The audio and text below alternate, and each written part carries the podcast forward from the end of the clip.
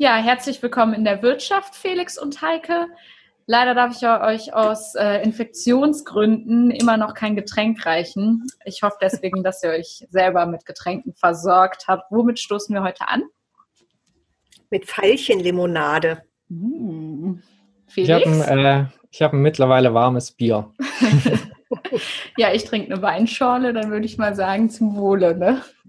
Ja, Prost.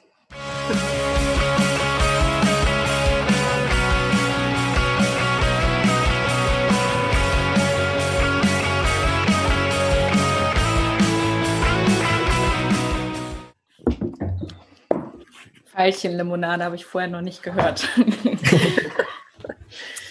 ja, dann herzlich willkommen zu unserer mittlerweile schon zehnten Folge in der Wirtschaft. Ähm, hier in der Wirtschaft kommen wir mit Expertinnen und Experten aus den verschiedensten Teildisziplinen zusammen, um mit ihnen über ihre Forschung und Interessensgebiete zu sprechen und möchten das auch mit aktuellen gesellschaftlich relevanten Themen verknüpfen. Dabei möchten wir in einer lockeren Runde ein bisschen hinter die Kulissen der klassischen Vorträge schauen und mit unseren Gästen auch über ihre persönlichen Erfahrungen in der Welt der Wirtschaft sprechen. Damit möchten wir mit euch zusammen die Vielfalt der Wirtschaftswissenschaften entdecken. Ähm, eigentlich haben wir ja auch ein Corona-Spezial und damit ein Extra-Format, was sich nur mit Themen rund um die Krise befasst. Aber da es mittlerweile immer schwieriger wird, äh, das eine von dem anderen zu trennen, haben wir jetzt ähm, diesmal in der normalen Folge auch Themen, die Corona-Bezug haben und äh, nehmen dementsprechend kein separates Corona-Spezial auf. Am Mikro sind für euch heute Julia und Felix und zu Gast ist bei uns Heike Holdinghausen. Heike, du hast Politik, Publizistik und Romanistik in Münster und Politik und Kommunikationswissenschaften und Medienwissenschaften in Leipzig studiert und darin auch deinen Masterabschluss gemacht.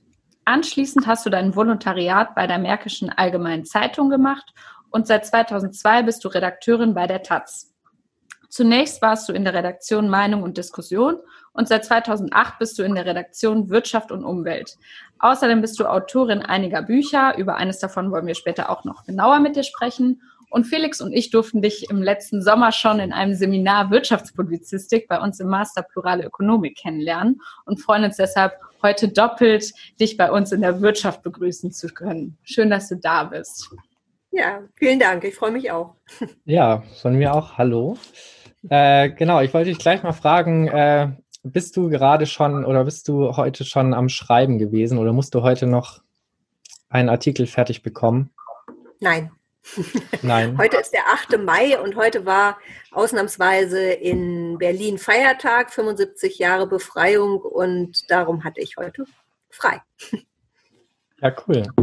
Das heißt, äh, morgen geht es wieder weiter oder? Am Sonntag. Am Sonntag dann für die Montagsausgabe. Genau.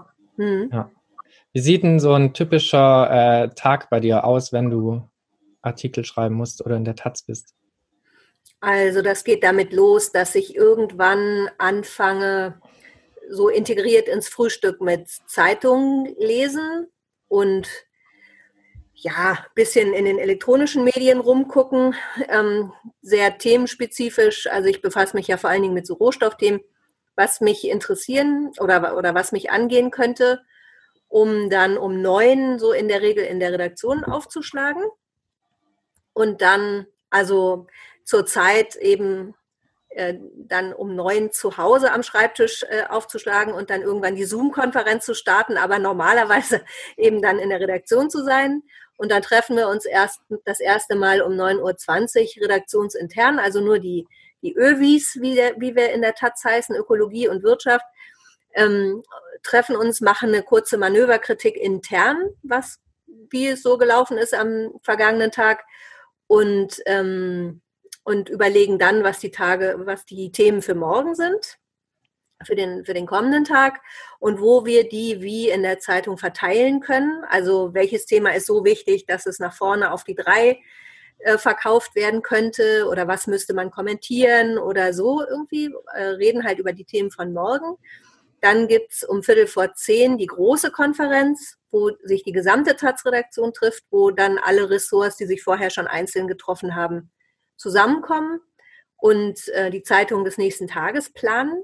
Da muss man hingehen, wenn man so eine Produktionsschicht hat. Das heißt, wenn man eingeteilt ist, nicht selbst zu schreiben, sondern die ähm, als Chefin oder Chef vom Dienst die äh, so ein bisschen die Überblick, den Überblick zu behalten und die Zeitung zu produzieren, also Texte zu bestellen und zu redigieren. Da muss man da hingehen und muss planen. Und wenn man als Schreiber fungiert, das sind so die zwei Funktionen, die man haben kann, dann kann man die Zeit nutzen, um das Thema, was man sich gesucht hat oder aufgedrückt bekommen hat, ähm, eben an, anzufangen zu bearbeiten. Und das ist dann so, dass man anfängt, äh, sich über den Nachrichtenstand zu informieren, zu gucken, wer sind die relevanten Akteure, die, die man befragen muss und dann fängt man an zu telefonieren oder geht irgendwo hin.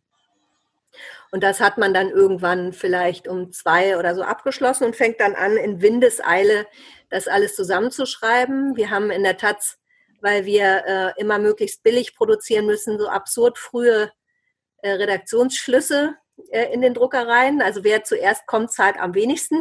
hm. Darum kommen wir immer zuerst. Und äh, das heißt, wir müssen halt äh, zwischen drei, vier, halb fünf müssen wir schon fertig sein. Das ist dann ja quasi nur eine Stunde zum Schreiben.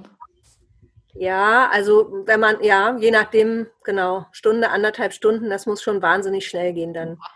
Aber du hast jetzt gesagt, äh, man kriegt Themen aufgedrückt teilweise. Ich hätte jetzt bei dem ersten gedacht, dass jeder vielleicht so vorne steht und sagt, ich will über das Thema schreiben, ich will über das Thema schreiben. Man muss sich erstmal einig werden. Aber das klingt jetzt fast so, dass man sagt, nee, du schreibst darüber, du schreibst darüber. Wie sieht das? Äh nee, es ist eher, also im Grunde suchen wir uns unsere Themen schon selbst. Aber es ist so das klassische Beispiel. Ich bin auch äh, für diese ganze Plastikfrage zuständig, die ich ähm, völlig, weiß nicht, ob wir dazu noch kommen, die ich für vollkommen überbewertet halte. Und ich kann dieses Thema absolut nicht leiden. Wenn schon mal wieder irgendwo eine Plastiktüte verboten wird oder ein Plastikbecher oder irgendwas anderes aus Plastik und die Redaktion ist dann immer ganz aufgeregt und möchte, dass ich darüber was schreibe. Und wenn, dann ist es letztlich ein Aushandlungsprozess, ja, ob ich äh, über irgendwas schreiben kann, was ich an dem Tag wichtig finde oder einfach, es gibt auch Tage, an denen man nichts schreibt. Ne, das ist auch ein großer Luxus, den man hat als Redakteur, dass man nicht immer schreiben muss, weil man sich damit sein Geld verdient, sondern äh, verdienst halt auch dann Geld, wenn du einfach mal recherchierst. Mhm. Und ähm, das ist dann die Frage, ob man das abwehren kann, das Verbot des Plastikstrohhalms oder nicht. Und wenn man es nicht abwehren kann, dann muss man halt, muss man es machen. Aber das ist, äh, das sind Aushandlungsprozesse und mal gewinnt man, mal verliert man. Und mal ja. wird Stöckchen gezogen. so ungefähr. Das heißt, du hast für größere Themen dann schon auch mal äh, ein, zwei Tage oder kannst dir mehr Zeit nehmen. Ja, da, das ist ein großes äh, Privileg, was wir haben, dass wir uns die Zeit tatsächlich nehmen können. Und wenn wir, ähm, wir haben ja verschiedene Formate, es gibt ja, wenn man für die aktuellen Seiten schreibt, sind die Zeilen, äh, sind die Artikel vielleicht 80, 100 Zeilen lang oder 120. Die kann man auch in einer Stunde schreiben. Aber wir haben ja auch so Formate, die gehen über zwei Seiten, Reportagen oder so, und da darf man dann auch gerne mal eine Woche dran sitzen. Mhm. Das ist okay. Äh, genau, jetzt haben wir ja schon so ein bisschen über Recherche geredet. Ähm, wie läuft denn die Recherche ähm, bei dir so in Verbindung zu den Wirtschaftswissenschaften, weil wir ja bis jetzt vor allem mit Wirtschaftswissenschaftlerinnen gesprochen haben. Hast du viel äh, Kontakt zu Wirtschaftswissenschaftlerinnen? Ehrlich gesagt nicht, weil das, weil ich da mit meinen Themen relativ weit weg von bin. Also die Kollegen, die Finanzpolitik machen oder Konjunktur, ähm, die sind da natürlich ähm, deutlich näher dran. Und ich habe eher mit ähm, mit Naturwissenschaftlern zu tun, da relativ viel. Mit, mit äh, Leuten, die sich mit Energie, mit Ingenieuren, die sich mit Energieforschung befassen, mit äh, Batterieforschung, mit ähm, eine, lauter so ein Zeug, Bergbau, von Bergbau über Recyclingprozesse. Also ich bin eher tatsächlich mit, mit Naturwissenschaftlern unterwegs. Und am Rande mache ich auch noch, ähm, das hat sich historisch irgendwie so entwickelt, Biodiversitätsthemen und Naturschutzthemen mit und ähm, was näher zusammenhängt, als man vielleicht denkt. Und da komme ich dann so in den Bereich der, der äh, Biologen und mhm. Forstwissenschaftler. Mhm. Aber so richtig mit reinen Ökonomen habe ich, hab ich seltener zu tun. Äh, greifst du in deinen Recherchen da dann auch auf ähm, Studien zurück oder sprichst du eher mit ähm, Forschern und Forscherinnen oder wie hältst du das? Nee, ich bin, also ich habe nicht viel Zeit, ähm, ständig Studien zu lesen. Das, äh, das ist das muss ich zugeben, äh, dass ich das weniger schaffe, als ich es eigentlich sollte. Aber also im Zweifel lese ich sie an oder lese sie kursorisch und rufe dann den Autoren an und fragt und redet dann mit ihm. Das ist so der übliche Weg. Also, dass ich mal wirklich eine 150-seitige Studie von Anfang bis Ende durchacker, so dass ich die wirklich verstanden habe, das kommt selten vor. Ja, freut sich wahrscheinlich in der Regel auch äh, jeder äh, Wissenschaftler oder jede Wissenschaftlerin, wenn man einen Anruf von der Taz bekommt und äh, oder nicht? Kommt ja, drauf an, wie kritisch man ist wahrscheinlich. Ne? nee, das, nee, nee, gar nicht. Das, nee, überhaupt nicht. Also das, hab, das, hab, das ist mir noch nie passiert, dass jemand ähm, Angst gehabt hätte oder so, sondern es ist eher so, dass halt auch Wissenschaftler immer unter Zeitdruck stehen. Und äh, dass die Frage ist, ob jemand Lust hat, das einem Laien zu erklären, weil man auch als Fachredakteur äh, gegenüber einem Wissenschaftler natürlich Laie ist, das ist klar. Und ähm, ob der Lust hat, das einem tatsächlich zu erklären, ähm, in der Form, in der man das braucht, oder nicht. Also ob der sich die Zeit nimmt oder nicht, das ist unterschiedlich. Hm. Also die meisten haben tatsächlich Lust, weil sie inzwischen verstanden, das hat sich übrigens auch geändert in, in den letzten Jahrzehnten, würde ich mal sagen, weil äh, die Wissenschaftler immer mehr verstanden haben, dass sie öffentlich, auch öffentliche Wirksamkeit außerhalb ihres Fachgebietes brauchen. So, es hat sicherlich auch was mit oder vielleicht auch was mit der Finanzierung zu tun von, von Forschung, dass man einfach auf ein öffentliches äh, Echo irgendwie angewiesen ist, weiß ich nicht. Aber ähm, es gibt natürlich auch Kollegen, die haben da ähm, keine Lust zu. Kommt wahrscheinlich dann auch immer auf das Tagesgeschehen an und was sonst so ja, natürlich. ansteht. Ja. Genau, jetzt hattest du äh, gemeint, dass du an sich wenig äh, Kontakt zu Wirtschaftswissenschaftlerinnen hast. Ähm, du bekommst es aber sicher in der Redaktion bei euch mit, wie das so läuft, äh, weil wir wollten so ein bisschen nochmal äh, auf das Verhältnis irgendwie zwischen diesen Wirtschaftswissenschaften und äh, dem Journalismus eingehen. Ähm, mhm. Und da haben wir auch eine Frage von äh, Rudi Bachmann, die da ganz gut passt. Rüdiger Bachmann war letzte äh, Folge bei uns zu Gast. Ähm, und er fragt, warum kommen im deutschen Wirtschaftsjournalismus immer nur die gleichen fünf bis sechs Leute mit den Überschriften Top-Ökonomen äh, vor, obwohl es so viele andere interessante Ökonomen, junge Ökonomen oder auch Auslandsökonomen äh, gibt. Siehst du das überhaupt auch als Problem? Ähm, und wenn ja, warum ist es so? ja, also ähm, die Frage ist, die im deutschen Wirtschaftsjournalismus, also wer ist das denn? Habe ich, frage ich mich bei dieser Frage. Mhm. Ähm, das ist immer so, äh, man hört, die Medien machen irgendwas. Also die Medien, das ist ja das, ist das neue Deutschland und RTL 2, das sind alles Medien. Und mhm. ähm, ich finde, man muss sich dann halt genau angucken, wer macht was. Und ja. Ähm, ich glaube, dass man auch auf diese Frage eine, eine sinnvolle Antwort geben kann. Aber erstmal ähm, ist die, die, ähm, diese, dieser pauschale Vorwurf in den, im Wirtschaftsjournalismus kommen nur fünf äh, Top-Ökonomen vor, ist sicherlich falsch, weil das mhm. äh, viel zu eng ist. Also ich glaube, die Vielfalt ergibt sich einfach aus der Vielfalt der Medien in Deutschland und die ist enorm. Und ähm, ja, das Netz ist dazugekommen. Also ich glaube, dass, dass, äh, dass das relativ vielstimmig ist, so in, in der Breite. Aber natürlich nutzt nicht eine Person immer äh, die ganze Breite der Medien, sondern nutzt halt ein paar. Und äh, wenn man, wenn man jetzt, sagen wir mal, das Heute-Journal guckt und das Handelsblatt liest und vielleicht noch die FAZ dazu, ähm, und dann noch den, den üblichen Kandidaten auf Twitter folgt, dann kann man sicherlich zu dem Ergebnis kommen, dass, mhm. dass es eine schmale Ausbeute ist an Wirtschaftswissenschaften, was davor kommt. Und ähm, wenn ich jetzt mal versuche, Also man, man neigt im, im vielleicht muss ich das äh, vorschieben. Wenn man so eine Frage gestellt wird, um, äh, bekommt im Moment als Journalist, dann stellen sich natürlich sofort so ein bisschen die Nackenhaare auf, weil das, weil man sofort in diesen ganzen Kontext rutscht, Mainstream-Medien und äh, und wenn man es dann, so hat er das nicht gemeint, das ist mir schon auch klar, aber dann ist man halt ganz schnell so bei der Lügenpresse. Ne? Die mhm. erzählen eh alle nur das Gleiche und so.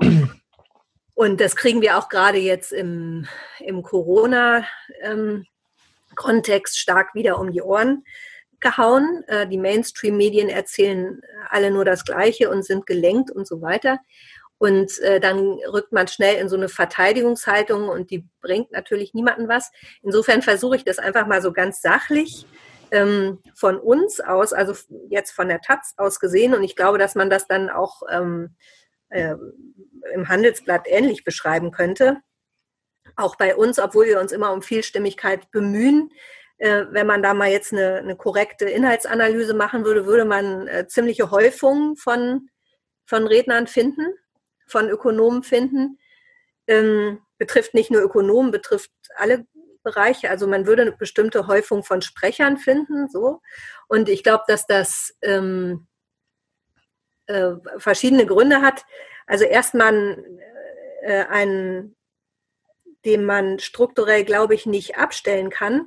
Das ist, also es gibt äh, zwei Hauptgründe, glaube ich, und den einen kann man, da kann man nichts dran drehen, an den zweiten schon.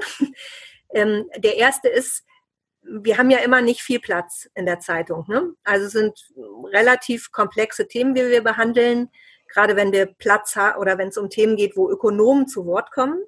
Und ähm, das muss also alles kurz und knapp sein. Und da ist es absolut dankbar, wenn man jemanden hat, den man ganz knapp dem Leser labeln kann. Das heißt, wenn ich jetzt äh, einen Präsidenten von einem vom DIW da äh, äh, interviewe und sprechen lasse oder vom IFO-Institut, dann kann ich dem Leser ganz, ganz kurz äh, klar machen, wer spricht da, warum, vor welchem Hintergrund, wie kann der Leser die Argumente, die er jetzt zu hören kriegt, einordnen. Einfach nur mit diesem Label. Und dann kann ich die auch noch so plakativ mit arbeitgebernah, gewerkschaftsnah versehen. Und ähm, dann weiß sofort jeder, wer spricht da. Das ist der, der eine Grund, glaube ich, warum die so beliebt sind, diese fünf Ökonomen.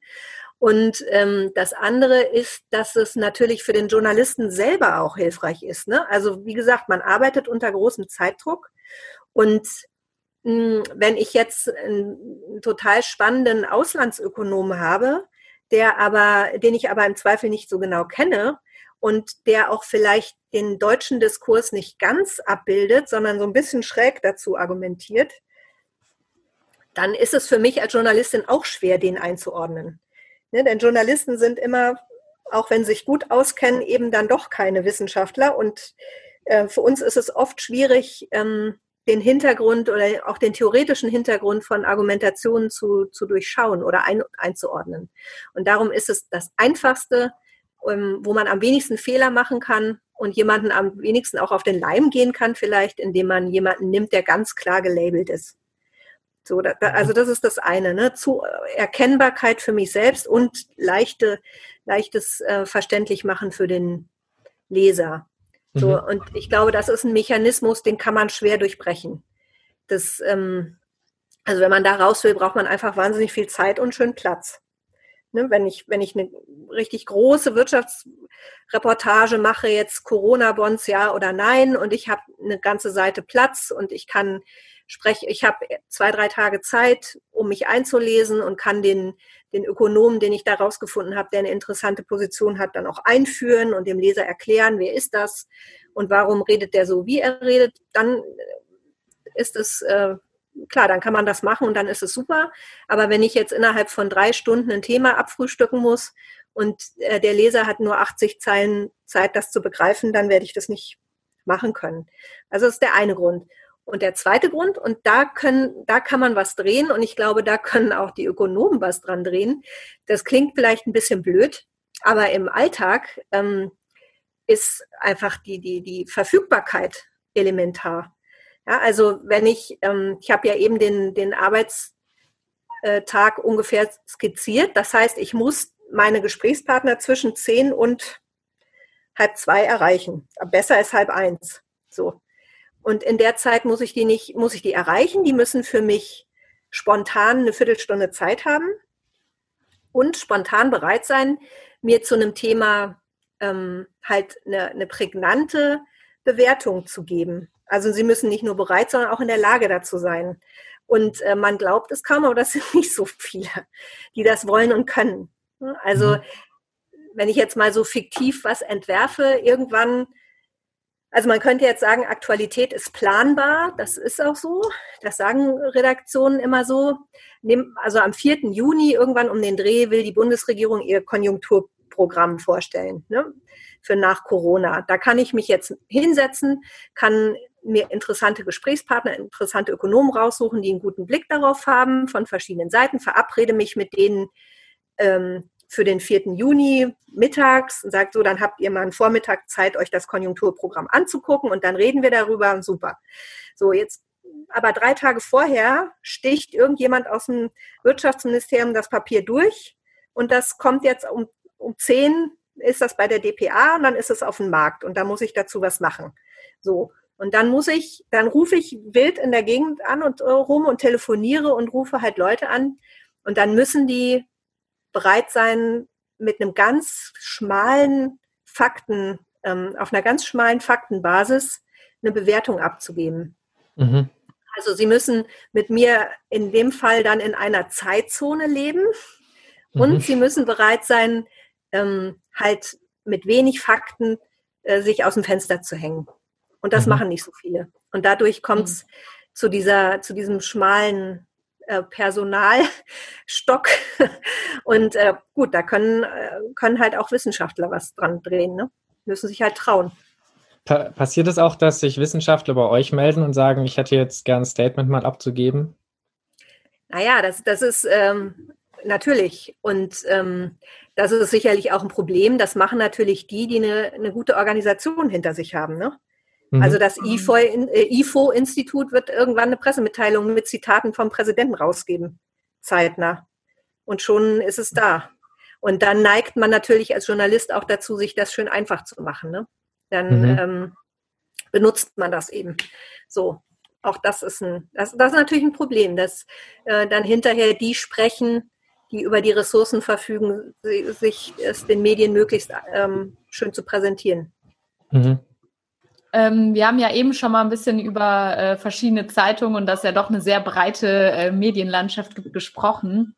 Die Taz hat ja jetzt zum Beispiel äh, andere Themenschwerpunkte als zum Beispiel die äh, FAZ oder so. Ähm, inwieweit darf denn Journalismus generell wahrscheinlich äh, bestimmte Positionen vertreten? Besteht da nicht dann auch die Gefahr, dass man bestimmte, zum Beispiel wirtschaftliche Positionen in dem Zusammenhang dann äh, einnimmt oder ja die eigene Meinung entweder eine Rolle spielt oder ja auch beeinflusst wird? Also ich glaube, ich bin da bei der Tat sind wir immer so ein bisschen auf der Insel der Seligen, äh, weil unser größtes Problem für die Redakteure äh, extreme Vorteile hat, weil wir keine Anzeigen haben. Das ist schade, weil deswegen haben wir auch kein Weihnachtsgeld, aber es ist natürlich auch schön, weil wir müssen nicht auf Anzeigenkunden Rücksicht nehmen.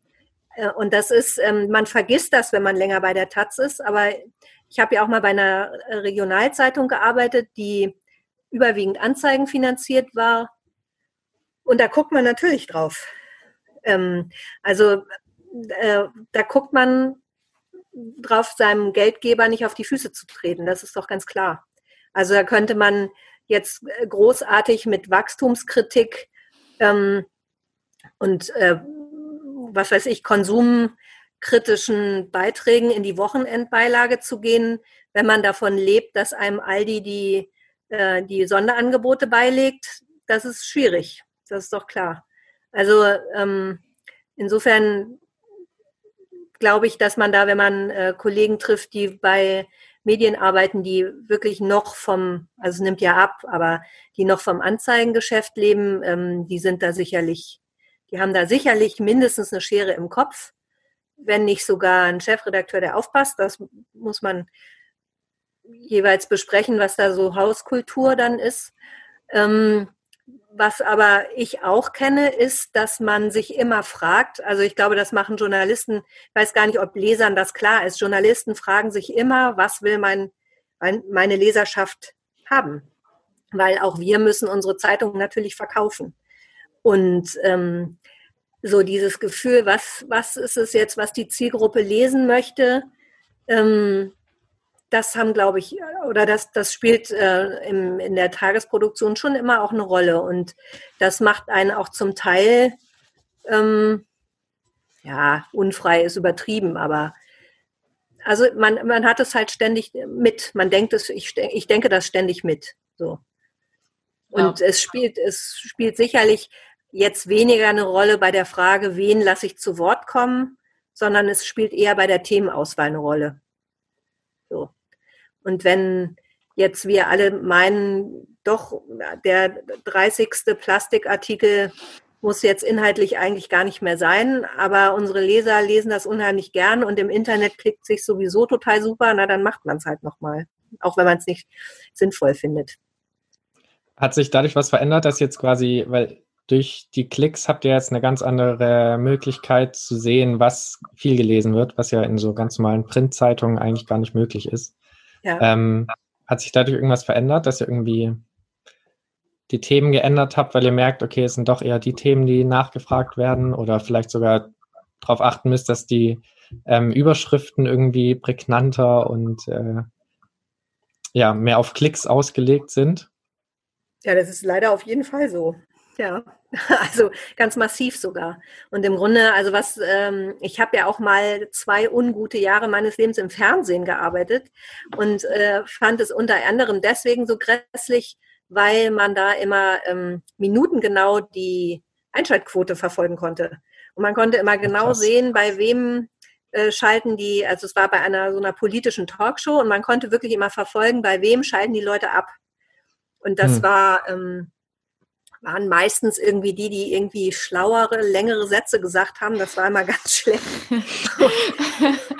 Und Bitte. das war extrem, frustri extrem frustrierende er Erfahrung. Und ähm, man muss aufpassen, also ich glaube, ob man das will oder nicht, ähm, natürlich verändert das den Blick auf Themen, wenn man sieht im Internet, ähm, das klickt sich nicht auch wenn es, auch wenn man es selber total wichtig findet. Ähm, und natürlich äh, sinken diese Themen dann in der Wertigkeit. Und ob man das will oder nicht. Und wir sagen, es gibt so ganz ritualisiert in den Redaktionskonferenzen den Satz, ähm, das ist egal, ob sich das klickt oder nicht.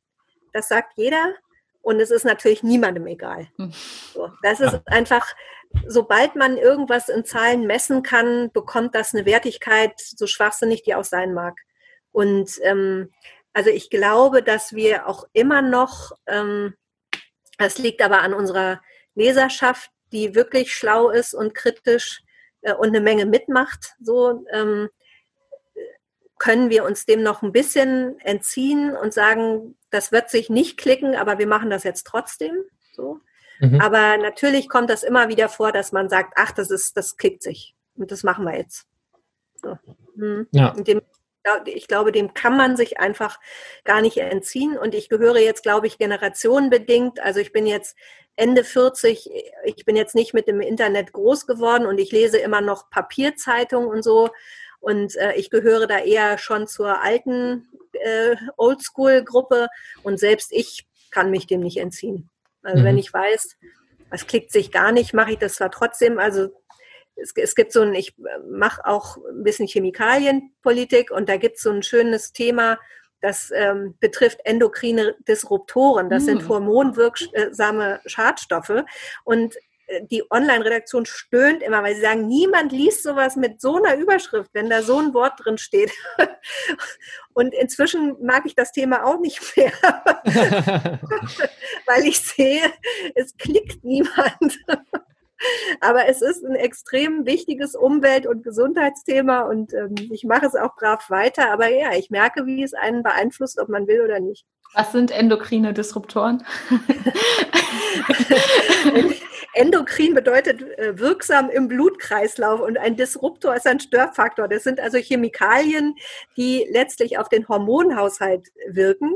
Sind die und Glyphosat, gibt, kann das sein? Das ja, der auch Glyphosat ist auch ein endokriner Disruptor, ja. aber es gibt ganz viele davon, also 2.000, 3.000.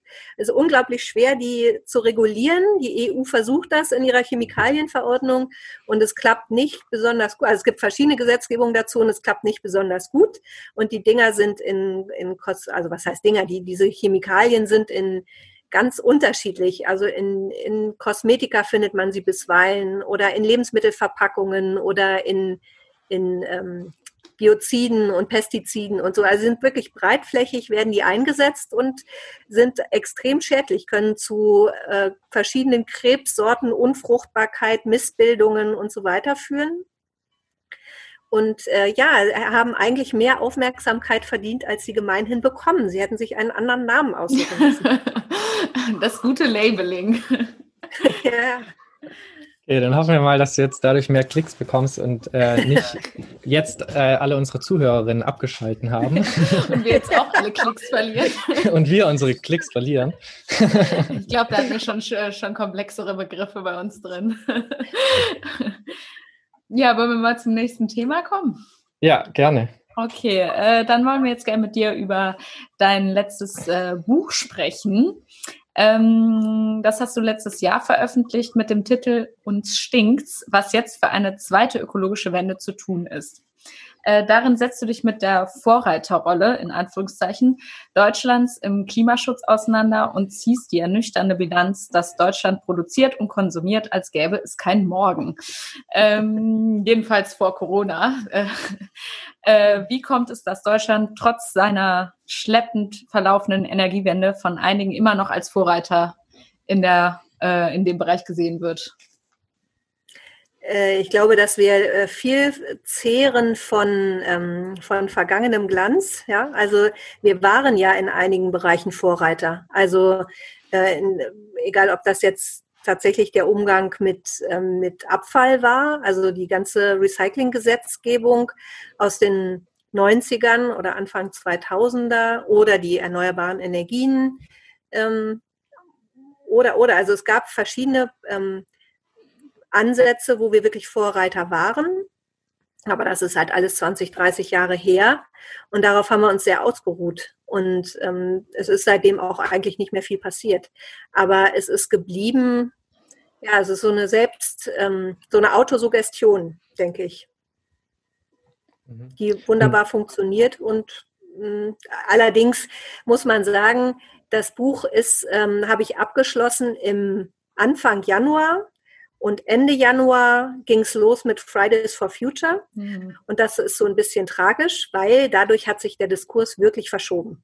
Das muss man echt sagen. Und insofern stimmt die These, glaube ich, auch einfach nicht mehr jetzt. Also, Aber hat sich nur der Diskurs verschoben oder ist da jetzt auch politisch deiner Meinung nach äh, mehr passiert? Also würdest du jetzt nicht mehr sagen, dass Deutschland ähm, diese Vorreiterrolle nicht mehr einnimmt? Nee, politisch hat sich überhaupt nichts verschoben. Da glaube ich, dass ja. das äh, immer noch so. Aber, ähm, aber es ist so, dass es jetzt inzwischen einen relevanten Teil der Öffentlichkeit, nämlich der, der Jüngeren, ähm, einfach sagt. Und die haben äh, eine unglaubliche Verstärkerrolle übernommen äh, für all jene, die das vorher ja auch schon kritisiert haben. Also ist ja nicht so, dass es die letzten 20 Jahre keine unglaublich kritische und wütende Umweltbewegung gegeben hätte, aber die hat sich nicht so richtig Gehör verschafft, zumindest nicht in der, außerhalb der Nische. Und dann kam Fridays for Future und hat das geändert. Also die Wahrnehmung ist, ist äh, der, also ich glaube, die Politik ist noch immer genauso schlecht wie vorher, aber sie wird auch so bezeichnet und so wahrgenommen. Und ähm, über die Berichterstattung auch in so etablierten Medien, was weiß ich, heute Journal oder so, über Fridays for Future hat auch die, meiner Wahrnehmung nach, die Berichterstattung über Wirtschafts- und Umweltpolitik in Deutschland verändert. Mhm. Ja, vielleicht äh, besteht ja ein Zusammenhang, dass ein Monat nach dem Erscheinen deines Buchs Fridays for Future entstanden ist. ähm, ja, was sind denn so die Hauptprobleme, die du in deinem Buch beschreibst in der deutschen Energiewende? Also es geht, es geht ja nicht nur um die Energiewende, sondern es, es versucht so diese beiden Kernprobleme, die wir haben, ähm, nämlich Klimawandel und Artensterben, ähm, durchzudeklinieren an verschiedenen Politikfeldern. Und da geht es um Verkehr, Landwirtschaft und Energie und ähm, Abfall, also oder Kreislaufwirtschaft muss man sagen. Und, ähm, und da versuche ich einfach, ja, so die, ähm, die Schwierigkeit zu beschreiben, dass wir ja im Grunde die sowohl eine ganz klare Problemanalyse haben, als auch in den allermeisten Fällen gute Lösungen vorliegen. Also die Konzepte sind ja auch alle da. Und es scheitert ähm, an dem Verhalten der Einzelnen und äh, selbst derjenigen, die das einsehen, also die, die, Änder die den, diesen Änderungsdruck sehen. Selbst denen fällt es schwer, sich nachhaltig zu verhalten. Und, ähm, und das versuche ich eben an den verschiedenen Politikfeldern zu zeigen, dass das an politischen Rahmen liegt, der dafür sorgt, dass der Einzelne im Grunde genommen immer gegen seine Interessen und gegen, gegen, den, gegen seinen der ihm gesetzten Rahmen praktisch äh, agieren müssen, um sich nachhaltig zu verhalten. Also der Einzelne hat praktisch Nachteile, wenn er sich nachhaltig verhält. Und ähm, so kann das nichts werden bei aller Gutwilligkeit in Teilen der Bevölkerung. Also um ein Beispiel zu nennen, es ist ja eigentlich absurd, dass jemand, der ähm, nachhaltig produzierte, produzierte Lebensmittel kauft, deutlich mehr Geld dafür bezahlen soll als jemand, der nicht nachhaltige Lebensmittel kauft, die extrem, ähm, deren Produktion volkswirtschaftlich hohe Kosten verursachen. Das macht eigentlich überhaupt keinen Sinn. Ja, also dass Bio-Lebensmittel teurer sind als konventionelle Lebensmittel. Oder im Verkehr, wenn ich auf ähm, Fahrrad und öffentlichen Nahverkehr setze, habe ich äh, Mobilitätsnachteile, weil der öffentliche Nahverkehr schlecht ist und Fahrradfahren unsicher. Und wenn ich Auto fahre, habe ich es bequem und sicher. Oder mhm. wenn ich Bahn fahre, ist es zum Teil teurer als Fliegen. Und das sind alles ähm, absurde, absurde Rahmensetzungen, die das dem Einzelnen ähm, ja nicht leicht machen, sondern es erschweren, sich nachhaltig zu verhalten. Und ich wollte einfach mal, ähm, oder was meine Idee hinter dem Buch war, war, dass ich ähm, in meiner journalistischen Arbeit halt ständig sehe, dass es im Grunde gar keines großen Wurfes bedarf oder keiner großen Utopie oder, oder so etwas, ähm, sondern es müssten einfach kleine Stellräder, Stellschrauben geändert werden und dann hätte man einen Einstieg in eine nachhaltigere Gesellschaft. Und so ähm, so wild ist es alles gar nicht. Und ich finde es immer schwierig, wenn ich ähm, so Postwachstumstheorien höre oder die Debatte führen wir in der Tat ziemlich ähm, intensiv auch. Oder Einstieg in eine Bioökonomie zum Beispiel. Das sind immer so ganz große Gesellschaftsentwürfe, wo man sich sofort fragt, das geht doch gar nicht. Und wie finanzieren wir dann das Sozialsystem? Und so, da, da ist man, sieht man vor allen Dingen immer gleich Probleme und sagt, das, das ist alles nicht möglich, weil der Schritt zu groß ist. Und dabei könnte man so leicht viele kleine Sachen machen, die ähm, die den Weg dahin weisen würden und die würden nicht dafür, äh, dazu führen, dass jetzt gleich der Sozialstaat zusammenkracht oder das Land stillsteht. Warum wird mhm. das nicht gemacht? Also was würdest du sagen, warum, was, wenn das so kleine Stellschrauben sind und eigentlich äh, so nur leichte Rahmenbedingungen, warum wird das nicht geändert? Ja, weil die politischen Mehrheiten nicht so sind. Also ganz einfach. Also es gibt ja durchaus Parteien, die, ähm, die diese Konzepte in der Schublade liegen haben, aber ähm, die sind halt nicht an der Regierung. Und wenn sie dran sind, das ist immer so polemisch zu sagen, äh, sobald, ähm, nennen wir mal, die Grünen an der Regierung sind, dann werden sie auf einmal zur Autopartei. Das stimmt ja so nicht. Ne? Also wenn man sich die Verkehrspolitik in Baden-Württemberg zum Beispiel anschaut, da ist zwar viel die Rede von Daimler, aber die stärken schon auch den öffentlichen Nahverkehr extrem oder fördern Radverkehr. Also das hat ganz schlicht was mit politischen Mehrheiten zu tun.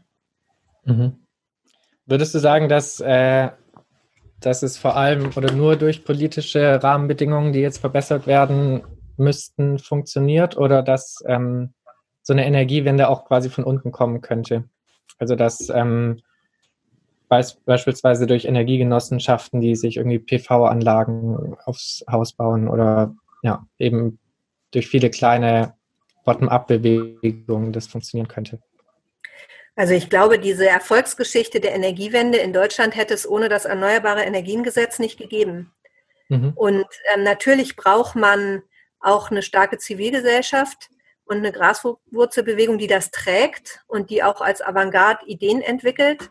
Und ähm, äh, aber die brauchen auch einen gesetzlichen Rahmen und in dem sie mhm. sich bewegen können und entfalten können. Und wenn man den, wenn man einer Energiegenossenschaft nicht die Möglichkeit schafft, ähm, Strom in Netz einzuspeisen oder ökonomisch erfolgreich zu sein, dann wird die scheitern. Ähm, und das sieht man ja auch, als die Große Koalition die Rahmenbedingungen für die Energiewende verschlechtert hat, haben wir einen Einbruch bekommen ähm, bei den Erneuerbaren. Also ich glaube, die, also eine starke Zivilgesellschaft ist ganz wichtig, aber die kann nur agieren, wenn sie einen politischen Rahmen hat. Ja, ist und, ja wahrscheinlich auch genauso mit dem äh, PV-Deckel jetzt bei, äh, bei genau. äh, für die Energiegenossenschaften, wenn der PV-Deckel dieses Jahr soll er ja irgendwann greifen, glaube ich, äh, dann bricht das ja auch sofort ein alles, oder? Ja, also er, er greift jetzt nicht so wie, wie ursprünglich gedacht, aber ähm, ja, ganz genau. Also wenn man kann das politisch, man kann die Zivilgesellschaft politisch abwürgen, das denke ich schon.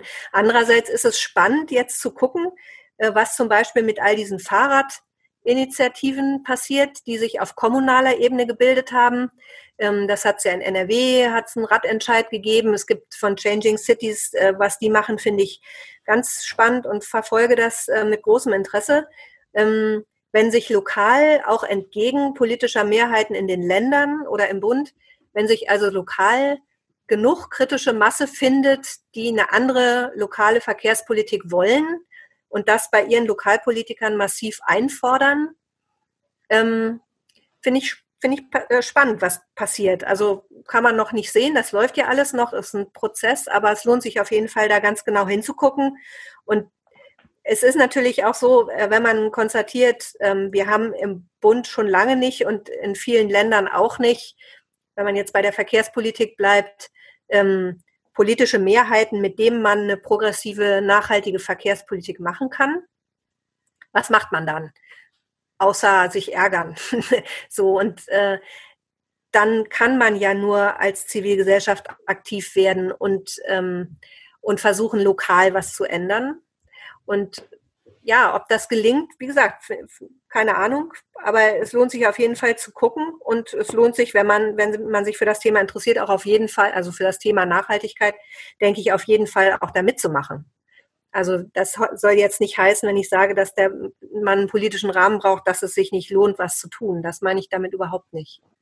Ja, wenn wir jetzt äh, gerade schon über Lösungsansätze äh, von unten gesprochen haben, äh, kommen wir nochmal auch auf die politische äh, Möglichkeiten, sagen wir mal so, äh, auch wenn, wenn Mehrheiten da ein bisschen fraglich sind.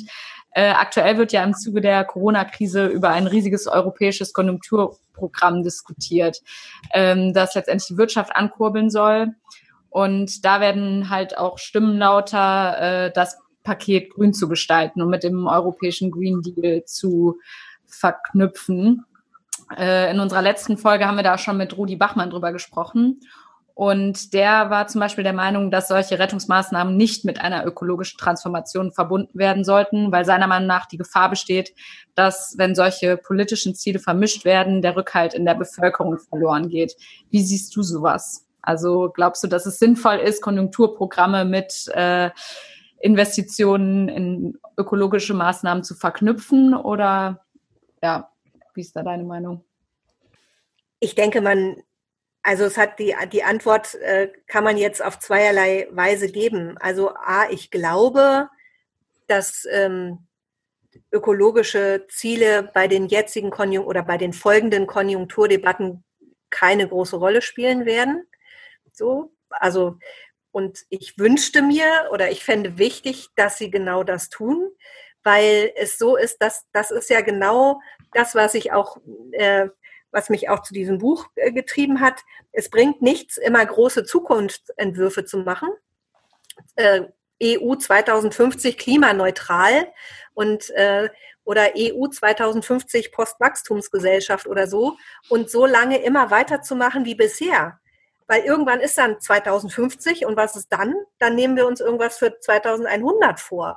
Also wenn wir wollen, dass es nachhaltig wird, dann müssen wir damit jetzt anfangen. Also jetzt, nicht, nicht äh, in drei Jahren oder nicht, wenn die nächste Wirtschaftskrise vorbei ist oder so, sondern wenn wir jetzt Politik machen, muss die nachhaltig werden. Ganz schlicht, weil 2050 ist echt bald. Also, dass, äh, wenn wir Glück haben, wenn alles gut läuft, erleben wir das alle noch.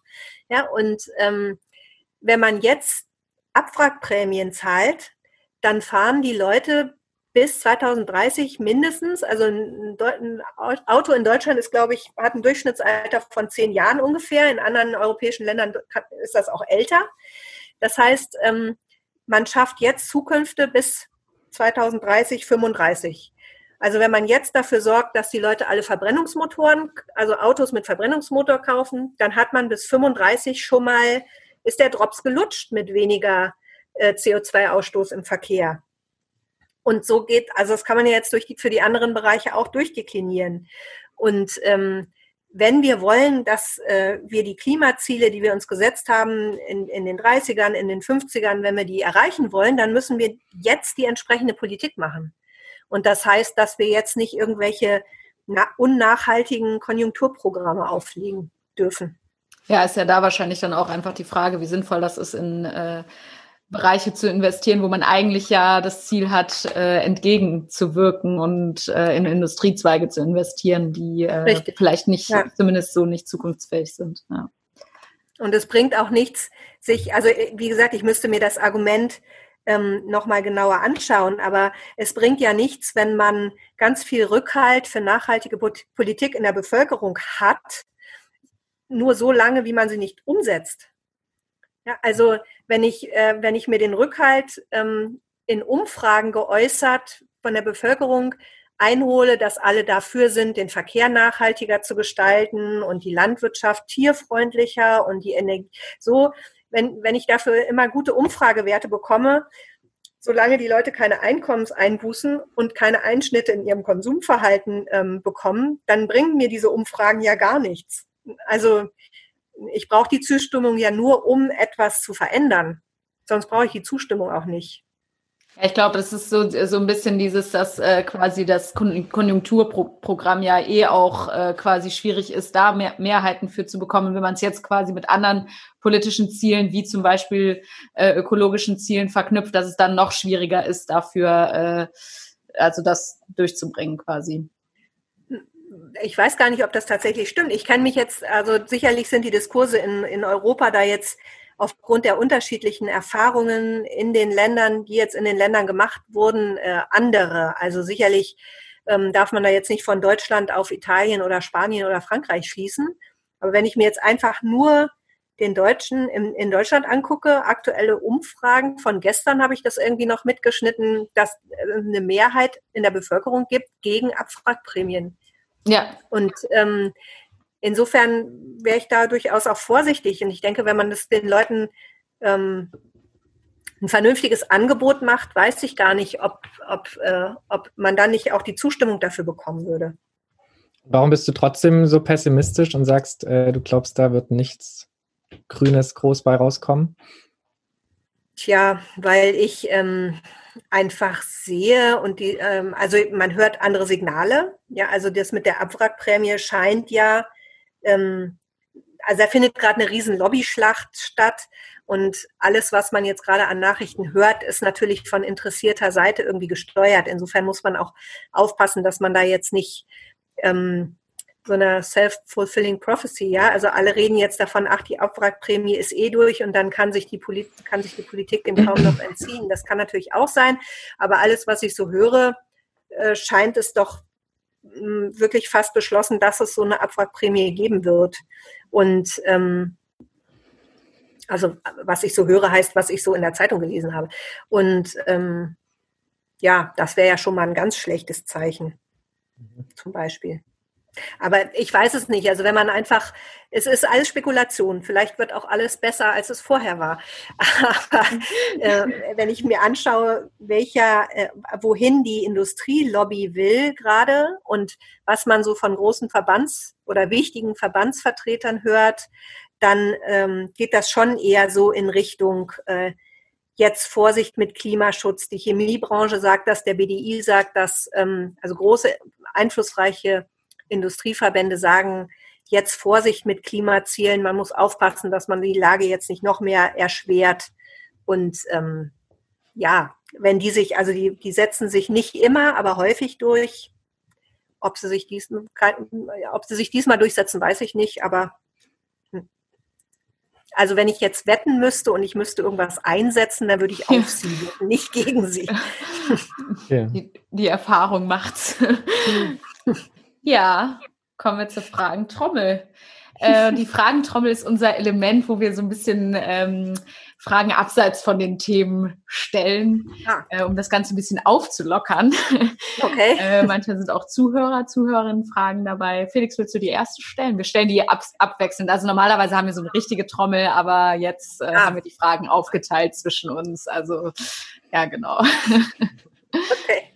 Ja, ähm, genau. Dann wäre die erste Frage, hättest du, als du angefangen hast zu studieren, auch schon gedacht, dass du mal Journalistin wirst? Äh, ja. Also, peinlicherweise habe ich genau mit dem Ziel angefangen zu studieren, obwohl ich im Nachhinein gar nicht mehr weiß, was mich da geritten hat.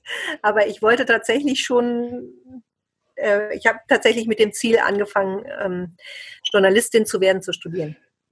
Das klang jetzt gerade so, als hättest du es zwischenzeitlich bereut oder hinterfragt. Ja, also ich finde den Journalistenberuf immer noch wahnsinnig spannend und faszinierend und eigentlich auch ganz, ganz war eine gute Wahl. Äh, aber es ist eben schon so, dass man immer beobachtet und nie gestaltet. Und manchmal denke ich, ach, ich muss jetzt irgendwas machen, wo ich, wo ich auch irgendwie mitmachen kann und nicht nur beobachten. Ähm, dann würde ich die nächste Frage stellen. Was stört dich äh, und mal ganz pauschal am meisten an den Wirtschaftswissenschaften, so betrachtet oh. als Journalistin? Das stört mich an den Wirtschaftswissenschaften. Oh, das ist eine gemeine Frage. Was stört mich an den Wirtschaftswissenschaften? Also vielleicht stört mir, ja, das ist jetzt, aber die Frage ist genauso, ähm, was stört mich an den Medien? Also genau. die, Wir die, die, Wirtschaftswissenschaften, die gibt es ja genau. gar nicht. Aber ähm, es ist natürlich schon so, dass Wirtschaftswissenschaftler, ähm, die, es, die, häufig, die man häufig in den Medien sieht und die ja auch eine gewisse Karriere hinter sich haben deswegen, sonst würde man sie ja da nicht sehen. Also so diese selbstbewussten Institutspräsidenten und so weiter, immer so tun, als würden sie, ähm, als würden sie äh, Weisheiten verkünden und nicht, als würden sie ähm, Gedanken oder, oder Theorien oder sowas äh, ähm, einspeisen in einen Diskurs. Also das finde ich bei, bei Wirtschaftswissenschaftlern schon ausgeprägter als bei anderen. Dass sie, ähm, dass sie immer so tun, als wären sie, ich meine, das ist ja, kennt ihr ja nun an eurem Studiengang auch, darum seid ihr ja wahrscheinlich ja, aber dass sie immer so tun, als wären sie Naturwissenschaftler und keine Sozialwissenschaftler. Und ähm, das finde ich manchmal, denke ich, ach Gott, jetzt ist ja interessant, was du sagst, aber geh doch mal einen Schritt zurück. So. Mhm. Und sich teilweise Wirtschaftsweise nennen lassen. Ähm. Ja, das, das sind sie natürlich. ähm, ja, dann wäre die nächste Frage. Was ist dein absolutes Lieblingsthema, über das du äh, immer gerne Artikel schreibst? Plastik. über Wald. Oh. Wälder. Über Wald. Okay. Hast du da in letzter Zeit auch was zu geschrieben? Ja, tatsächlich. Ich war, ähm, das war meine letzte Tat, bevor ich äh, hier im Homeoffice eingekesselt wurde, nach, ähm, erst nach Thüringen und dann ähm, in die, äh, an den Rhein zu fahren, nach Boppard und mir da, also in Thüringen einen Wald und in Boppard einen Wald anzugucken ähm, und zu schauen, das war halt Mitte März, am, am 13. März, genau. Ähm, und da zu schauen, wie der Wald durch den Winter und in den Frühling hineingekommen ist. So Stichwort Trockenheit und mhm. Borkenkäfer mhm. und so weiter. Genau, da habe ich was Längeres zu geschrieben und ähm, gekommen bin ich da ganz schräg zu, weil ich eigentlich Rohstoffe eben mache und dann über äh, nachwachsende Rohstoffe, also hm, Holz und so weiter, eben zum, zum Thema Holz gekommen bin und dann entdeckt habe, wie toll das eigentlich ist, über den Wald zu schreiben. ich bin auch gern im Wald, insofern passt das dann. Ja, cool. Äh, deine Branche ist ja eine von denen, die sich in den letzten 10 bis 15 Jahren, vermutlich seit es Smartphones gibt, am stärksten oder sehr stark verändert hat, vor allem jetzt momentan ja auch mhm. nochmal. Ähm, was ist da am schwerwiegendsten? Naja, am schwerwiegendsten ist, dass mit dem Smartphone ähm, das Gerät gefunden wurde, von dem wir alle immer gesagt haben, es würde nie gefunden. Und deswegen brauchten wir auch keine Angst vom Internet haben. Nämlich, ähm, alle haben immer gesagt, ähm, wir brauchen, niemand möchte seinen Laptop auf dem Frühstückstisch aufbauen. So, und darum wird es immer Zeitungen geben. Und die Zeitung, also die gedruckte Zeitung, ist das, wofür die Leute bezahlen. Also wo sie Journalismus bezahlen. Und im Internet bezahlen sie in der Regel nichts dafür oder nur wenig. Und äh, dann kam das Smartphone und dann war das auf einmal gar kein Problem mehr, ein elektronisches Medium am Frühstückstisch zu lesen. Und dann war die Zeitung eigentlich in dem Moment, wussten wir es noch nicht, aber im Moment, äh, in dem Moment, wo das Smartphone auf den Markt kam, war die Zeitung im Grunde tot.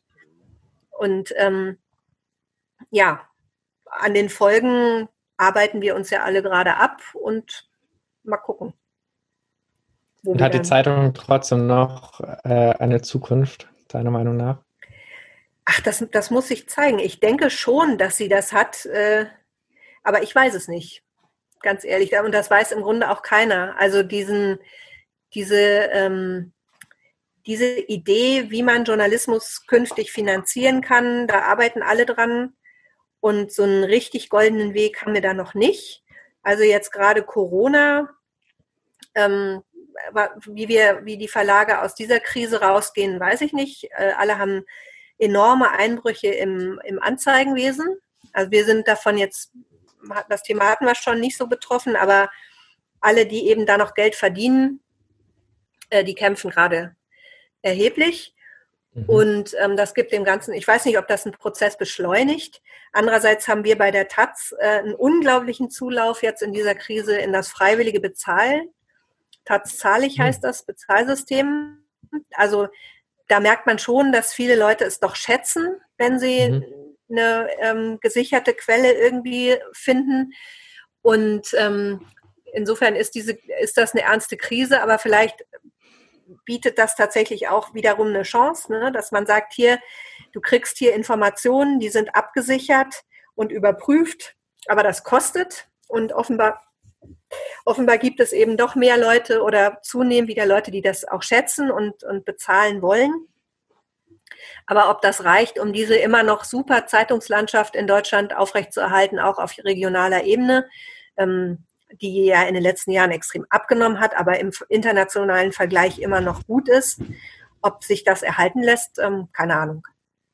Aber ja vielleicht auch quasi so ein bisschen eine Möglichkeit, dass äh, andere Zeitungen vielleicht auch eher darüber nachdenken, dass sie ihr Finanzierungsmodell oder dazu gezwungen sind, ihr Finanzierungsmodell zu überdenken. Ich meine, wir haben ja gerade eben auch drüber gesprochen, dass es natürlich auch manchmal so ein bisschen äh, ja, beschneidend sein kann, äh, wenn man durch bestimmte Werbung etc. finanziert ist. Aber hm. Ich meine, selbst eine werbefinanzierte Lokalzeitung ähm, ist besser als gar keine mehr. Ja. Insofern, äh, ähm, ja, hoffe ich erstmal, dass sie alle erhalten bleiben. Und äh, klar, aber sie müssen sich natürlich Gedanken über ihre Finanzierung, über ihre Leserblattbindung, über ja, ihr zukünftiges Angesicht machen. Und das passiert ja, das passiert ja auch in allen, auf allen Ebenen. Mhm. Aber wir warten, glaube ich, weil ja, das gibt's, es gibt natürlich nicht die eine große Lösung. Ne? Da muss jeder für sich selber sehen, wie er da durchkommt.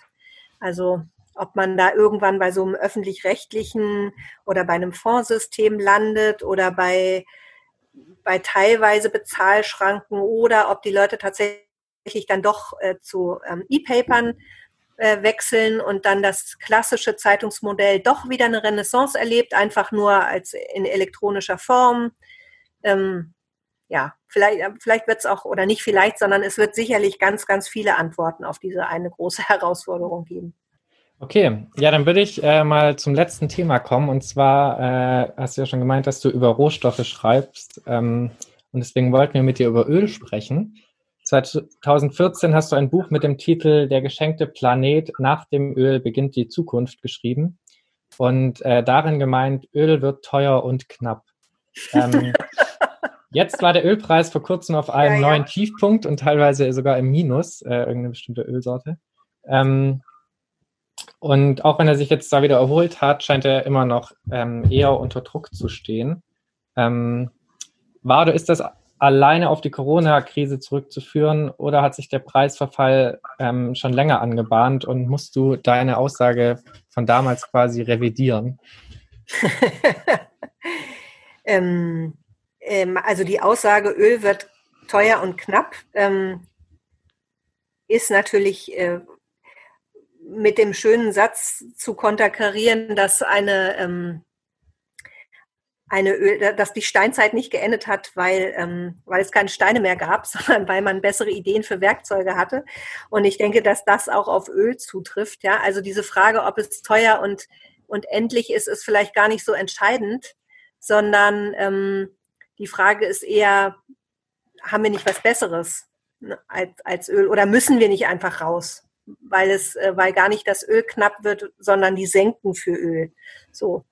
Und, ähm, und vielleicht ist man da auch eher an einem Punkt, äh, dass man sagt, äh, wir müssen die, die, äh, die Ressource Senke für CO2 einfach so teuer machen, dass nicht das Öl teuer und knapp wird, sondern die Senken, die, die Öl senken sozusagen. Äh, und da sind wir dann aber wieder bei Umweltpolitik. Ja, und ähm, nee, natürlich hat sich das, also für mich hat sich das nicht angedeutet, die, dieser rasante äh, Preissturz, sondern im Gegenteil. Also vorher ging es ja dem Ölpreis, also den Öl exportierenden Ländern ja wunderbar. Und ähm, es wurde mehr Öl produziert als je zuvor. Also insofern stimmte das so nicht ähm, bei so einem niedrigen Ölpreis wie jetzt momentan oder wie gesagt, klar, also er stabilisiert sich wieder ein bisschen, aber generell bei einem langfristig niedrigen Ölpreis äh, führt das deiner Meinung nach eher dazu, dass mehr Öl nachgefragt wird oder dass sich vielleicht sogar die äh, Förderung von Öl nicht mehr lohnen würde und man quasi dadurch da rauskommen würde? Ja, ich glaube ehrlich gesagt, da, da ist man ähm, auf dem falschen Dampfer. Ähm, ich glaube, glaube tatsächlich, dass auch bei dieser Frage, ähm, wie bremsen wir den Ölhunger, äh, nicht auf den Markt setzen darf, sondern das sind auch hier politische Rahmenbedingungen, die das bestimmen. Weil der Witz ist, wenn der Ölpreis ganz niedrig ist, dann sagt man, ähm, es lohnt sich jetzt äh, super, also unter Nachhaltigkeitsgesichtspunkten bestimmte Explorationsprojekte lohnen sich nicht mehr. Man muss nicht mehr in die Arktis gehen, Teersande lohnen sich nicht mehr, Fracking lohnt sich nicht mehr, super. Gleichzeitig macht es aber die Suche nach Alternativen auch weniger attraktiv und man kann es eben unverkrampfter einsetzen. Also und letztlich, wenn der Ölpreis ganz hoch geht, ähm, gibt es auch wieder widerstrebende ähm, Auswirkungen, nämlich einerseits lohnt sich wieder mehr Förderung an unkonventionellen Lagerstätten und ähm, Gleichzeitig macht es aber auch mehr Sinn, nach Alternativen zu suchen oder auf Effizienz zu setzen. Und insofern glaube ich, dass, und wenn, wenn einen die Frage interessiert, wie kommen wir runter vom Öl, dann hilft einem diese Preisbeobachtung und die Frage, wie knapp ist das eigentlich nicht so richtig weiter, sondern wenn man sich die Frage stellt, wie kommen wir runter vom Öl, dann muss man sagen, gut, dann brauchen wir halt eine nachhaltige Verkehrspolitik und eine ordentliche äh, Häuserdämmung, also eine ordentliche Energiepolitik und ähm, damit kommen wir dann runter davon. Und wie teuer oder billig das Zeug ist, ist wahrscheinlich gar nicht so ausschlaggebend. Dann äh, können wir noch über die ähm, neuen Rohstoffe sprechen, die jetzt ähm, wahrscheinlich dann oder jetzt schon eine wichtigere Rolle spielen. Und zwar ähm, werden ja Silizium und seltene Erden ähm, durch die Energiewende immer wichtiger. Sind Sie quasi das neue Öl und verschieben quasi nur Probleme oder werden gerade nur Probleme auf andere Rohstoffe verschoben? Hm. Ähm, das ist eine gute Frage. Ich glaube, wenn man das jetzt so eins zu eins nimmt, also Öl als Schmierstoff wirklich der Weltwirtschaft und als Auslöser und, und äh, Ursache für politische Konflikte, ähm, das glaube ich nicht, dass diese neuen Rohstoffe äh, diese Rolle in der Prägnanz irgendwie einnehmen werden, mhm. weil sie dazu eben zu vielfältig sind ähm, und weil sie auch über, den, äh, über die Erde einfach äh, weiter verteilt sind als Öl äh, heute. Aber ähm, also, aber auch das ist eine offene Frage. Also zum Beispiel ähm, seltene Erden sind äh, ja schon politischer Zankapfel gewesen, so Anfang der 2000er oder äh, 2010er Jahre. Und ähm, da war, das war im Grunde war der Streit um seltene Erden so der Auslöser für, für, die, für das ganze Rohstoffthema in Deutschland. Also das begann im Grunde damit, also dass die deutsche Öffentlichkeit wahrgenommen hat, dass, sie, dass ihre Industrie Rohstoffe braucht, äh, um zu produzieren. Das kam eigentlich ähm, dadurch, dass China den, den Export von seltenen Erden äh, verknappt hat oder sogar angedroht hat, ihn einzustellen und arg verteuert hat. Und dann gab es mal so eine Phase von extremen Preissprüngen von seltenen Erden. Und da war auf einmal das Entsetzen groß, tatsächlich witzigerweise auch bei, und bei den Unternehmen, die damit gearbeitet haben, die auf einmal gesehen haben, oh, einer unserer grundlegenden Rohstoffe für ganz viele Informationstechnologien äh, und auch für, für erneuerbare Energien, also für wichtige Zukunftstechnologien, äh, wird in, in, in einem Monopol in China hergestellt. Dann haben sich mhm. furchtbar erschrocken und dann gab es zahlreiche Diversifizierungs Projekte und die sind alle an den Kosten gescheitert. Also mhm. das, die waren, ähm, es gab selten Erdenprojekte in, in Australien und in, äh, in den USA und die sind, also in den USA ist schon länger eingestellt und Australien hat nie in Verbindung mit Malaysia hat nie so richtig, ist nie so richtig ins Laufen gekommen und die waren einfach zu teuer, weil die sich halt an Umweltauflagen äh, halten mussten, die die Chinesen nicht eingehalten haben und ähm, damit waren die nicht konkurrenzfähig. Und es war, und dann haben die Chinesen ihre Politik geändert und dann, äh, und es gab zum Teil aber auch äh, Substitutionen, also technologische Innovationen in Europa und dann waren die seltenen Erden so ein bisschen vom Tisch und das Thema damit auch. Und jetzt ist man im Grunde genommen mengenmäßig fast wieder da, wo man vorher war. Und ähm, ich wundere mich immer so ein bisschen. Also die Chinesen bräuchten eigentlich nur mal auf die Idee kommen, das Thema wir stoppen den Export zu wiederholen und dann wäre das Thema genau wieder da, weil politisch nichts passiert ist. Ne? Also man mhm. hat es damals den Unternehmen überlassen, ähm, dafür zu sorgen, äh, dass der Markt breiter sich verbreitert. Das ist nicht passiert. So und insofern ähm, äh, könnte das könnten die eine enorme politische Sprengkraft entfalten. Das ist richtig. Aber bisher tun sie das noch nicht. So auch weil China bisher eigentlich gar nicht, ähm, also kann man auch leicht verstehen. Ich meine, die sind auf internationalen oder globalen Handel angewiesen. Die haben jetzt eigentlich kein Interesse an Handelsstreitigkeiten und jetzt seit Trump schon mal gar nicht mehr, sich noch mit Europa anzulegen äh, wegen seltenen Erden. Aber, äh, Erden, aber sie haben natürlich dann Druckmittel. Mhm. War das so deine Frage? Äh, ja, auf jeden Fall ein Teil. Also ich meine, dann gibt es ja sicher auch noch äh, irgendwelche Umweltprobleme, die ähm, seltene Erden und Silizium genauso mit sich bringen können wie Öl. Ähm, ja, wobei die haben, also das, der, der kleine Unterschied zum Öl ist, dass die ähm, im Abbau wahnsinnig schmutzig sind, ähm, seltene Erden und ähm, äh, Silizium ähm, im den Umweltprobleme im Abbau hat, also Grundwasser betreffend zum Beispiel. Also bringt den lokalen Wasserhaushalt durcheinander. Ähm, und seltene Erden sind halt, weil sie, das liegt einfach daran, ähm, wie sie äh, im Bergwerk sozusagen vorkommen, ist es unglaublich schmutzig, sie in Reinform zu trennen. Also sie sind immer vergesellschaftet und man muss sie unter einem hohen Energieaufwand und großem Chemikalieneinsatz zu den einzelnen seltenen Erden trennen. Das ist ja so eine Rohstoffgruppe sozusagen.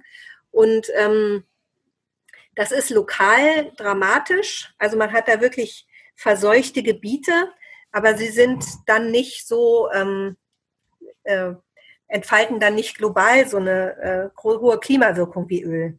Ne, darum kann mhm. man das noch ähm, unterscheiden. Also oder das ist ein wesentlicher Unterschied. Man hat okay. einmal diesen diesen, äh, diese Abbauproblematik und da ist natürlich auch ein Energie, hoher Energieaufwand vonnöten, aber dann hast du einen Rohstoff gewonnen, der, der recycelbar wäre, wenn man ihn vernünftig im Kreislauf führen würde und dann kann man ihn halt auch für ähm, erneuerbare Energiegewinnung einsetzen. Darum ist, wenn du, wenn man sich Studien anguckt über einen Lebenszyklus, ist, ähm, haben sie, ist die Umweltbilanz dann, wenn sie entsprechend lange benutzt werden, diese seltenen Erden, das oder, oder Teile, das gilt für viele Metalle, ähm, dann ist, dann verbessert sich die Bilanz wieder. Wenn man die dann allerdings nur kurz einsetzt, also hast die hohe Umweltwirkung beim Abbau und dann nur eine kurze Nutzungsdauer, das ist natürlich dann schlecht. Okay, und diese Recyclingmöglichkeiten gibt es tatsächlich schon? Weil da dachte ich auch immer, wäre ein Riesenproblem. Ja, das ist auch ein Riesenproblem, das ist richtig. Also es ist so, theoretisch kann man die wie Metalle eben äh, super recyceln, aber die werden äh, eben immer nur in kleinen Teilen beigesetzt. Mhm. Das sind ja so Spurenstoffe immer nur und ähm, die kriegt man eigentlich nicht sinnvoll raus aus den Produkten. Mhm. Also wenn du pro Handy oder pro Akku oder wie auch immer nur ein paar Gramm davon hast, ähm, dann ist der Energieaufwand, das wieder aus dieser, aus dem Produkt rauszulösen, so hoch, das lohnt sich nicht mehr. Also weder ökonomisch noch ökologisch. Und darum werden die nur in Bruchteilen recycelt, obwohl es technisch geht. Okay. Aber ist es nicht so, dass wenn man jetzt sagen würde, wir versuchen mit Silizium und seltenen Erden möglichst viel äh, Öl zu kompensieren oder zu ersetzen, dass man da enorm viel einfach für bräuchte? Ich glaube, ähm, man muss aufpassen, was man mit dem Begriff äh, ersetzen meint. Ne? Also, ähm, also ich bin keine Umweltwissenschaftlerin, das sind jetzt keine eigenen Erkenntnisse, die ich hier weitergebe, sondern äh, ich nehme halt so die Debatte darüber wahr. Und ähm, dementsprechend macht es natürlich keinen Sinn, jetzt ähm, 40 Millionen Autos in Deutschland mit Verbrennungsmotor durch 40 Millionen Elektroautos zu ersetzen oder gar weltweit darauf zu setzen, dass man immer mehr äh, Elektroautos verkauft, so wie bisher immer mehr Verbrennungsmotoren, sondern ähm, ich glaube, wir brauchen Elektromobilität und auch ähm, eben die, die Technologien und, den, und Metalle da, dafür, aber das muss verbunden sein mit eben Verhaltensänderungen. Ne? Ganz schlicht, also mit einer Verkehrswende, die auf öffentlichen Verkehr und Fahrrad setzt und den minimalen äh, individuellen Autoverkehr, den wir dann noch haben, der muss dann elektrisch sein. Und dafür, denke ich, sind dann die Metalle und die Ressourcen auch da. Und also das ist das eine. Man braucht einen technologischen Wandel verbunden mit einem mit sozialem Wandel. Und das andere ist, ähm, also wenn wir jetzt den Markt für Elektroautos in Deutschland hochfahren, und das geht ja offenbar doch schneller als gedacht. Also die, der Absatz von Elektroautos hat ja deutlich mehr zugenommen als ursprünglich ge gedacht. Dann müsste man jetzt eigentlich schon die klugen Konzepte haben, wie man mit den Batterien umgeht, die man jetzt verkauft. Mhm. Na, also auch da gibt es ja schon längst Konzepte. Man müsste die Batterien ja gar nicht verkaufen. Man könnte die zum Beispiel in die Elektroautos reinbauen und die nur verleihen mit, per Pfandsystem. Ja, man man bekommt äh, eine Batterie und nimmt die, kauft die per, per Pfand und wenn sie alt ist oder, oder alt zu werden droht, gibt man sie zurück und kriegt eine neue. Ja, und dann würde man die, ähm, die Batterien vielleicht noch für was anderes benutzen können, noch eine, auch wenn sie nicht mehr geeignet sind, technisch ähm, in einem Auto äh, zu arbeiten, dann kann man damit vielleicht noch Energie speichern in einem anderen Kontext. Und wenn sie dann dazu auch nicht, also das heißt äh, Lebensdauer, Nutzungsdauer verlängern und wenn sie auch dazu nicht mehr geeignet sind, dann kann man sie ähm, auseinandernehmen und recyceln. Mhm. Und ähm, man müsste ja gar nicht jetzt anfangen, diese Batterien zu verkaufen. Aber leider tun wir ja genau das jetzt. Insofern sind nicht die, wie immer, eigentlich ist nicht der Stoff das Problem, sondern unser Umgang damit. Ja, dann würde ich sagen, würde ich jetzt mal langsam die letzte Runde hier ankündigen. Habt ihr noch was zu trinken? Ist noch Veilchenwasser da? Ein ganz kleiner Schluck. Felix, Bei mir sieht es genauso aus. Ja, es ist noch wärmer geworden. Und, äh, ja. genau, bevor wir jetzt aber äh, hier zumachen, ähm, hätten wir noch eine Frage an dich, beziehungsweise solltest du noch, oder würden wir dich bitten, äh, noch eine Frage zu stellen an unseren nächsten Gast. Und zwar wird es Dirk Ehns sein. Er ist Referent für Finanzmärkte und ähm, vor allem bekannt, weil er prominenter deutscher Vertreter der Modern Monetary Theory ist. Ähm, genau darüber wollen wir mit ihm sprechen. Was wolltest du Dirk Ehns schon immer mal fragen? Ja, also ähm, uns treibt ja gerade alle die Frage der Euro-Bonds um oder äh, Quatsch, der Corona-Bonds so und ähm, daran anknüpfend wieder die, die, Diskussions, wie, äh, die Diskussion, wie sinnvoll denn doch eigentlich Euro-Bonds wären. Und meine Frage an ihn ist, ob er, ob wenn er Euro-Bonds für sinnvoll hält, ob er glaubt oder, oder sagen kann, wie die gestaltet werden könnten, damit sie mit dem Green Deal in, in Europa kompatibel sind. Mhm. Alles klar, werden wir ihn fragen. Ich bin gespannt. ja, wir auch. genau.